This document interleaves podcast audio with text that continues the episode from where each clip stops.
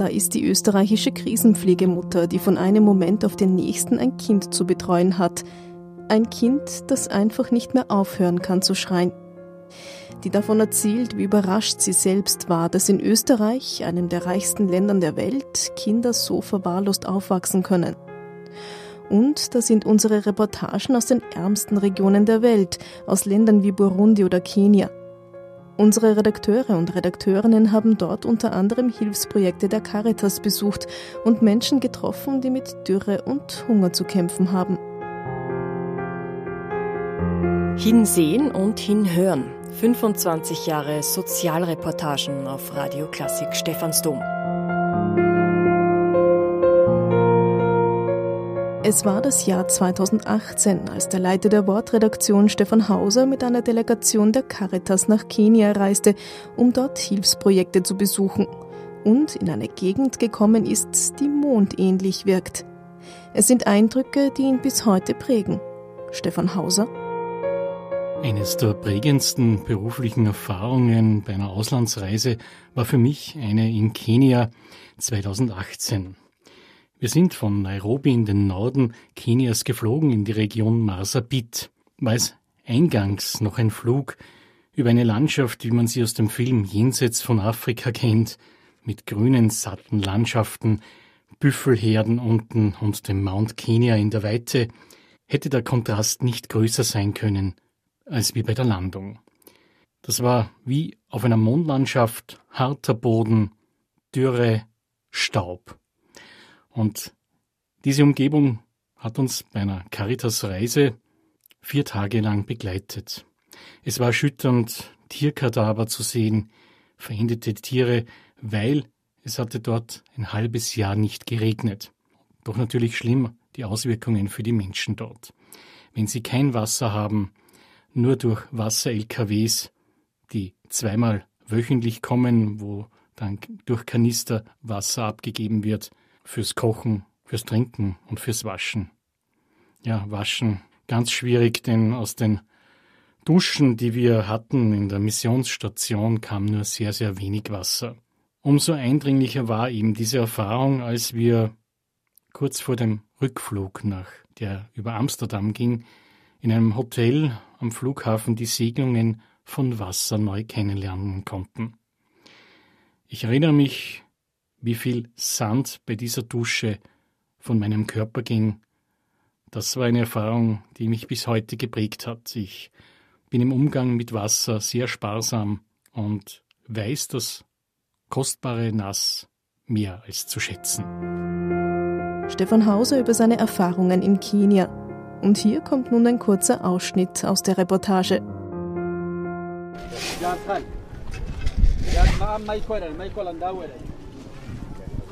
Korka.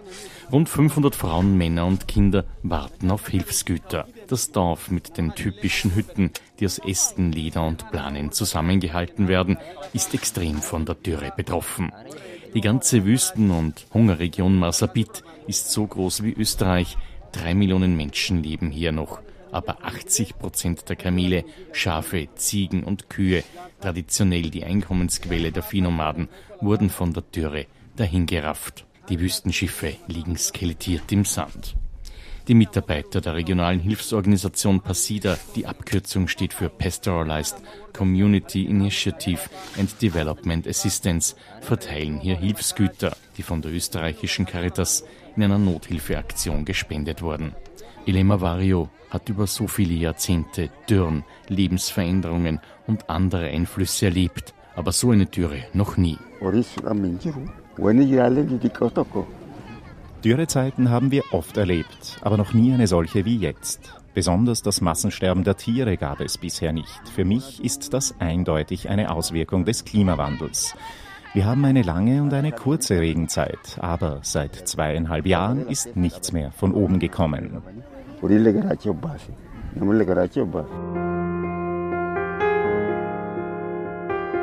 Ein Ausschnitt aus Stefan Hausers Reportage aus einer Dürreregion in Kenia, erstmals ausgestrahlt im Jahr 2018. Unsere Redakteurin Marlene Kreuhofer ist heuer nach Kenia gereist, ebenfalls um dort Caritas-Projekte zu besichtigen. Mit welchen Eindrücken ist sie wieder zurückgekehrt? Ich habe in diesem Jahr das Privileg gehabt, dass ich gleich zwei Pressereisen nach Afrika für unseren Sender wahrnehmen habe dürfen. Ich war im Februar im Südsudan. Dort ist es mit Licht für die Welt um die Arbeit mit Menschen mit Behinderungen gegangen, vor allem in Flüchtlingslagern. Und im Juni bin ich mit der Caritas nach Kenia gereist, in den Norden von Kenia, nach Masabit. Ein Dorf namens El Burro Magado in der Wüste im Norden von Kenia. Frauen in bunten Kleidern stehen um einen tiefen Brunnen herum. Sie alle haben Plastikkanister mitgebracht, auch die 44-jährige Kamegonche. Sie hat ein schwarzes Tuch um den Kopf gewickelt, das sie vor der Sonne schützt. Jetzt beugt sie sich über den Brunnenrand und lässt ihren weißen Kanister hinunter in die Tiefe. Seit fast drei Jahren hat es im Norden von Kenia nicht geregnet gehabt und das war auch der Grund, warum wir als Pressevertreterinnen und Vertreter dorthin gereist sind mit der Caritas, um zu berichten, wie die Caritas dort hilft. Es herrscht eben eine massive Dürre und die Menschen leben eigentlich von ihren Viehbeständen und die sind zu 90 Prozent verstorben. Das heißt, ihr Kapital ist weg und sie hungern. If you have lost all your livelihood and you are now staying empty-handed, just waiting for cash transfer. Wenn man alles verloren hat, mit nichts dasteht, nur auf finanzielle Unterstützung wartet, nur auf Nahrungsmittelhilfe wartet, dann hat man kein menschenwürdiges Leben mehr. Your, your life no longer, is no longer dignified. Sagt Patrick Cartello, der Geschäftsführer der NGO Pasida, einer Partnerorganisation der Caritas Österreich. We don't contribute to, to, to, to cause of climate change. Uns trifft hier keine Schuld am Klimawandel, aber wir leiden am schlimmsten unter den Folgen. Die Menschen sind traumatisiert. They are traumatized. So eine Pressereise nach Afrika, in dem Fall nach Kenia, ist natürlich etwas extrem Spannendes im Berufsleben. Dazu kommt nicht jeder und jede. Und es ist etwas, wo verschiedenste Gefühle auftauchen. Einerseits sieht man eben Dinge, die man sonst nie sehen würde, im positiven und negativen Sinn, also Armut, die man so nicht sieht im Alltag bei uns. Und gleichzeitig sind es einfach extrem spannende menschliche Begegnungen. Also wir waren in Dörfern im Norden von Kenia, in die eigentlich nie weiße Menschen kommen. Also die Babys haben zu weinen begonnen, als sie mich angeschaut haben, weil sie einfach keine Weißen kennen. Und das war eigentlich einer meiner nettesten Momente auf dieser Reise, als ähm, ich gerade gewartet habe auf das nächste Interview. Und da bin ich eben bei so einer Gruppe von kenianischen Frauen dabei gestanden, die alle mit ihren Babys da gesessen und gestanden sind. Und eine Kleine hat eben, sie hat mich gesehen, angeschaut und sie hat zu weinen begonnen. Und die war ungefähr vielleicht eins oder so an der Brust von der Mutter eigentlich. Und die Frau und ich haben uns halt angeschaut, wir die hat kein Englisch können, also wir haben uns nur angeschaut und wir haben halt so gelacht über das weinende Kind und ähm, sie hat dann immer wieder mal die Tochter quasi so geprüft, geht's schon. Also sie hat dann so ihren Schal übers Gesicht von dem Baby gegeben und hat den Schal dann wieder gelüftet und jedes Mal, wenn quasi die Kleine die Augen wieder unverdeckt gehabt hat und mich entdeckt hat, hat sie sofort wieder zu weinen begonnen. Aber es war eben ein sehr netter Moment zwischen dieser Frau und mir, weil wir irgendwie ohne die Sprache ähm, zu haben, um uns, um uns zu verständigen, haben wir da connected. Und ein weiterer sehr prägender Moment für mich auf dieser Reise nach Kenia war ebenfalls in diesem Dorf. Man muss sich vorstellen, dieses Dorf besteht aus, es schaut aus wie Hütten. Es sind Nomadenhäuser, also aus Tüchern und Holz, also wieder abbaubar und wieder neu aufbaubar jederzeit. Die Menschen leben unter einfachsten Bedingungen. Und es hat dort aber einen Mann gegeben, der Englisch können hat. Das war der Schwiegersohn vom Stammesältesten. Der hat über die Kirche einmal ein Studium finanziert bekommen und er war auch einmal in Toronto. Und der hat dort eine Ansprache gehalten und den Westen ganz klar für den Klimawandel verantwortlich gemacht.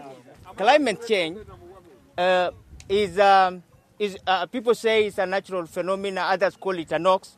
But I want to, uh, to be categorically clear. We are um, blaming the Western world, the industrialized world, uh, for uh, giving us a hard time. Und diese Worte, die sitzen dann schon, wenn man da mitten im kenianischen Busch sitzt mit Menschen, die direkt ihr Hab und Gut verloren haben durch den Klimawandel. Und wenn der Westen aktiv von diesen Menschen dafür verantwortlich gemacht wird, dann macht das schon was mit einem gefühlsmäßig. Sagt Marlene Greuhofer, sie hat über ihre Eindrücke aus Kenia gesprochen. Gemeinsam mit der Caritas war sie heuer auf einer Pressereise dort. Nicht immer ist Armut auf den ersten Blick sichtbar. Das hat Stephanie Jeller auf ihrer Pressereise in Burundi miterlebt. Ich war 2018 in Burundi mit einer Pressereise der Caritas Österreich. Ich hatte viel gelesen über Afrika, war aber zum ersten Mal dort. Es ist eine Region in Burundi gewesen, die sehr fruchtbar und grün ist und mein erster Eindruck war, wie ist es möglich, dass Menschen hier hungern in so einem fruchtbaren Land? Und die Erkenntnis, es gibt kein funktionierendes Wirtschaftssystem. Mit anderen Worten, es gibt keinen Vorratsschrank. Wenn die Ernte aufgegessen ist, ist nichts mehr da. Und beeindruckend waren natürlich dann die Caritas-Projekte. Einerseits Ernährungszentren, wo Mütter mit Kindern hinkommen und etwas zu essen bekommen, aber auch Projekte, wo die Menschen selbstständig werden dann. Die haben dann eine Ziege oder Hühner, können davon leben und vielleicht sogar etwas verkaufen. Hunger im Paradies heißt die Reportage, die aus der Pressereise entstanden ist. Hier ein Ausschnitt.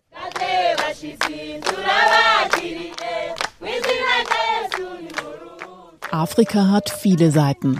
Diese ist üppig grün und fruchtbar, fröhlich, aber arm. Wir sind in Burundi in der Provinz Moramvia auf knapp 2000 Meter Höhe. Kleinbauern tanzen und singen. Bananenbäume ringsum. Es ist gerade das Ende der Regenperiode, Erntezeit und es gibt viel zu ernten. 90 Prozent der Burundier sind Bauern. Unvorstellbar, dass hier Menschen hungern müssen. Doch das dicht besiedelte Land, etwa ein Drittel von Österreich, hat nicht genug Anbaufläche für seine 11 Millionen Einwohner. Oft reicht die Ernte nur für ein paar Wochen und viele haben gar kein Grundstück. Ich bin Diane. Meine Kinder sind drei und sechs Jahre alt. Jeden Tag versuchen mein Mann und ich Arbeit zu finden, irgendeine am Feld. Aber ich weiß nie, ob ich etwas bekomme. Die Unsicherheit macht mich verrückt. Wenn wir etwas zu essen haben, dann essen wir. Wenn nicht, dann eben nicht. Diane und ihre Familie wohnen in einem gemauerten Häuschen, keine 15 Quadratmeter groß, zwei Räume, ein Bett. In der Ecke am nackten Boden steht ein Blechkochtopf. Burundi ist das fünftärmste Land der Welt. Hunger hier ist ein chronisches Problem. Jahrzehnte des Bürgerkriegs haben das Land verunsichert. Der Präsident regiert mit strenger Hand. Vor einem Monat erst hat ein Referendum ihm eine weitere verfassungswidrige Amtszeit beschieden. Natürlich wünsche ich mir für meine Kinder eine bessere Zukunft, dass sie etwas lernen können. Aber womit soll ich das bezahlen? Ich bin arm. Jedes zweite Kind in Burundi ist unterernährt. Sie sind zu klein für ihr Alter. Zehntausende sind schwer mangelernährt. Ein harmloser Durchfall bedeutet für sie den Tod. Viele Menschen hier resignieren. Hunger führt zur Apathie. Doch das muss nicht so sein.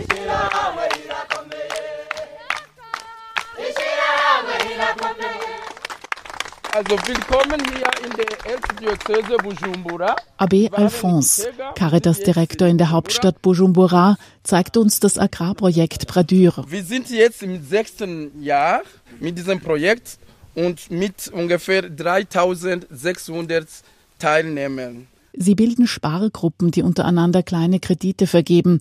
Saatgut, eine Ziege oder ein Schwein und Schulungen sind die Starthilfe. Jetzt wissen sie, wie man Bananen nach moderner Methode anpflanzt oder wie man einen Ofen aus einer lehmartigen Mischung baut, der beim Kochen die traditionelle offene Feuerstelle ersetzt und viel weniger Holz verbraucht. Stefanie Jeller mit einem Beitrag über die Hilfsprojekte der Caritas in Burundi aus dem Jahr 2018. Die zugehörige Perspektivensendung Hunger im Paradies ist übrigens mit dem Journalismuspreis von unten der österreichischen Armutskonferenz ausgezeichnet worden.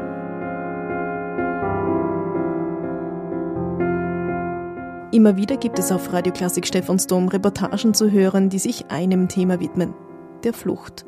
Monika Fischer etwa hat 2008 Flüchtlinge in der Ukraine besucht und berichtet zuvor von einer nicht ungefährlichen Pressereise aus Guatemala. In Guatemala werden pro Tag 20 Personen ermordet, vor allem junge Menschen. Ich war in einem Elendsviertel, in dem die Bandenkriminalität irrsinnig hoch ist.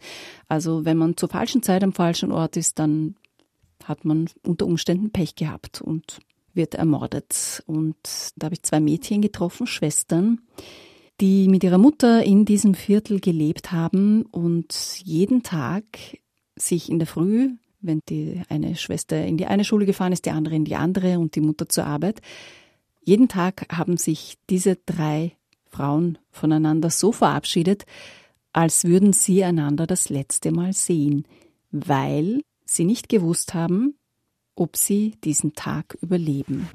Mein Viertel ist eines der gefährlichsten. Einmal bin ich hier aus dem Bus ausgestiegen. Am Straßenrand tanzt ein Bursch Breakdance. Da sind zwei Typen auf einem Motorrad vorbeigefahren und haben ihn erschossen. Um in eine Bande aufgenommen zu werden, musst du entweder jemanden töten oder dich von Bandenmitgliedern prügeln lassen. Mädchen werden von einem nach dem anderen vergewaltigt. Daran gewöhnt man sich nicht. Jedes Mal, wenn ich außer Haus gehe, denke ich, es könnte dies das letzte Mal sein, dass ich meine Familie sehe. Zuletzt möchte ich noch erzählen von einem Besuch in der Ukraine. Es war noch lange vor dem Krieg, der jetzt in der Ukraine wütet. Die EU ist zuvor erweitert worden und damit ist die Schengen-Grenze dann an die Ukraine gerückt. Und die EU hat mit der Ukraine ein Rückübernahmeabkommen geschlossen. Das heißt, die EU hat Flüchtlinge, die über die Ukraine in die EU gekommen sind, in die Ukraine abgeschoben. Dort sind sie dann unter oft katastrophalen Bedingungen eingesperrt worden, bis ihre Asylanträge bearbeitet waren. Und ich war in diesem Winter 2008 in zwei dieser Flüchtlingslager vor den Toren der EU. Das eine war mitten im Wald, im Nirgendwo, in so einem sumpfigen Gebiet. Wenn der Schnee dann taut, haben die Menschen erzählt, dann verwandelt sich das alles in knietiefen Matsch. Ich war im Winter dort, es war eisig kalt. Die Menschen, die dort waren, in einer alten ehemaligen kleinen Kaserne, die hatten im Freien eine Dusche und ein WC, das nicht funktioniert hat oft. Also eine Dusche für hunderte Männer. Sie haben in schimmligen Räumen geschlafen. Es waren zu der Zeit, ich glaube, 20 Somalier im Hungerstreik. Einer, der nicht im Hungerstreik war, hat erzählt, sie sind aus dem Krieg gekommen und jetzt sind sie im Gefängnis gelandet. Wir sind aus Somalia gekommen. Seit wir hier sind, kennen wir nichts anderes als das Gefängnis. Wir flohen vor dem Krieg und landeten im Gefängnis. Und die Männer, die im Hungerstreik waren, die lagen ganz apathisch auf diesen Eisenstockbetten mit diesen Militärdecken, eingefallene Gesichter. Und einer dieser Flüchtlinge, das war ein Mann auf, aus Afghanistan, der hat mir dann gesagt, dieser Satz geht mir bis heute nach, die Journalisten, die Journalistinnen kommen hierher, machen ihre Fotos, schreiben ihre Artikel und wir erzählen alles, aber helfen tut das nicht. Und das hat mich sehr erschüttert und das ist bis heute in meinem Hinterkopf, weil ich mich damals sehr ohnmächtig gefühlt habe. Ich habe gewusst, ja, ich mache genau das. Ich stehe hier mit meinem Mikrofon, ich mache Fotos, ich mache Interviews, ich berichte darüber, aber was dann passiert, das liegt nicht in meinen Händen. Wem sollten wir von unseren Problemen erzählen, wenn nicht Ihnen? Wir haben bisher jedem, der in dieses Lager gekommen ist, unsere Probleme geschildert, aber niemand hat uns geholfen. Sie kommen hierher, fotografieren uns, schreiben einen Artikel, aber sie helfen nicht. Wir brauchen Hilfe. Wir brauchen Ihre Hilfe. Wenn Sie uns nicht helfen, wer wird uns helfen?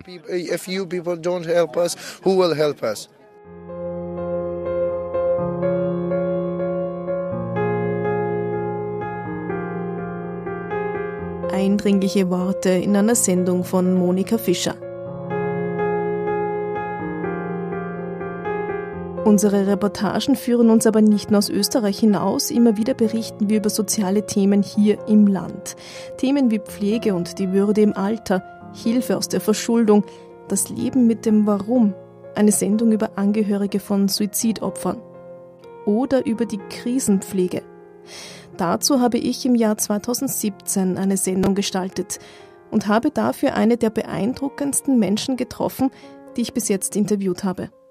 Cornelia Estella Haltrich.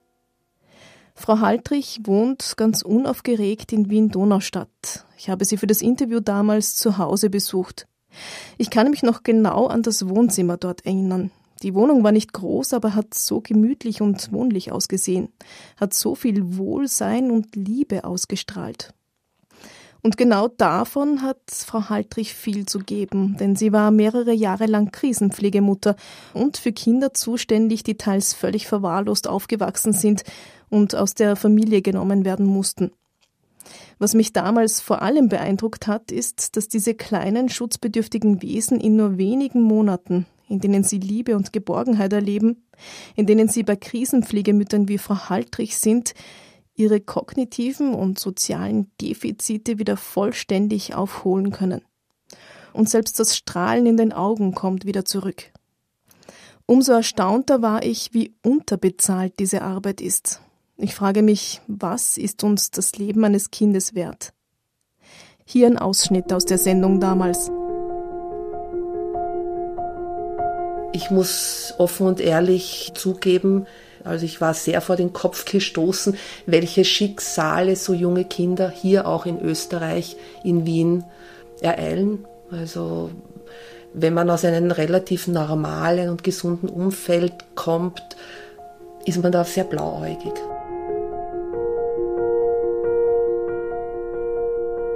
Man muss sich jetzt vorstellen, man bekommt jetzt ein Kind was verbinden die meisten Menschen mit einem Kind? Strahlende große Augen, ein strahlendes Lächeln. Ja? Und dann bekommt man ein Kind, das tote Augen hat, das einen leeren Blick hat, das weit entfernt von irgendeinem Lachen ist. Die Krisenmama über eine Liebe auf Zeit. Eine Sendung von Gerlinde Wallner.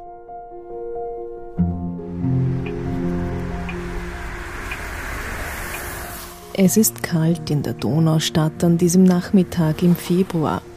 Hier im 22. Wiener Gemeindebezirk reiht sich Wohnblock an Wohnblock. In einem davon lebt Cornelia Estella Haltrich. Ja, hallo, hier ist Wallner Gelände. Danke.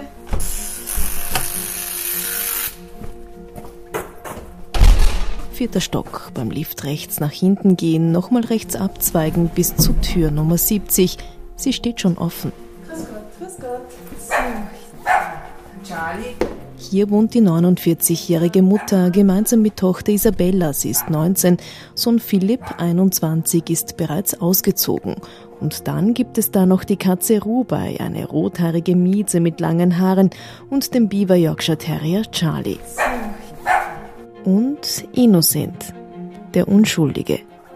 Erst der Grund, warum Frau Haltrich heute keine Krisenmama mehr ist. Darf ich noch einen Kaffee oder Tee oder irgendwas? Ja, gerne einen Kaffee. Cornelia Estella Haltrich führt ins Wohnzimmer. An schönen, klaren Tagen sieht sie von hier aus bis zum Stephansdom, erzählt sie. Heute bleibt der Himmel weiß bedeckt. Einzig kleine Siedlungshäuser sind zu sehen, mit roten Schaukeln vom Haus und gefliesten Schildern mit eingravierten Familiennamen an den Türen. Auf dem weichen Wohnzimmersofa der Familie Haltrich liegt eine dicke wiesengrüne Decke. Im offenen Kamin flackert Feuer. Auch wenn es kein echtes ist, die Wärme wirkt. Hier also finden Kinder Zuflucht vor einer Welt, die keine heile ist. Kinder wie Innocent.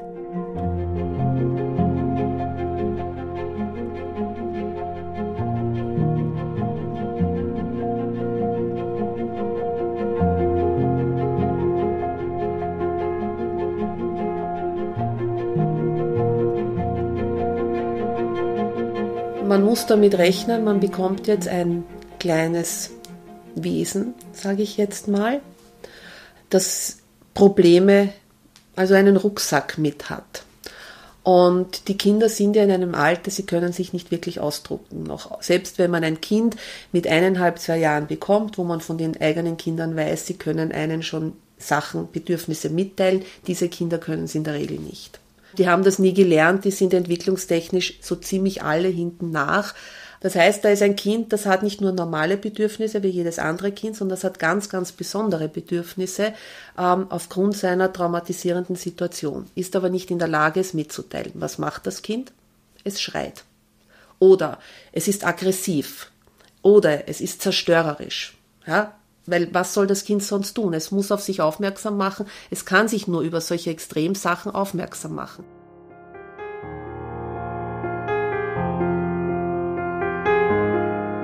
Das war ein Ausschnitt aus der Sendung Die Krisenmama. Die Sendung ist 2017 mit dem österreichischen Radiopreis in Gold ausgezeichnet worden.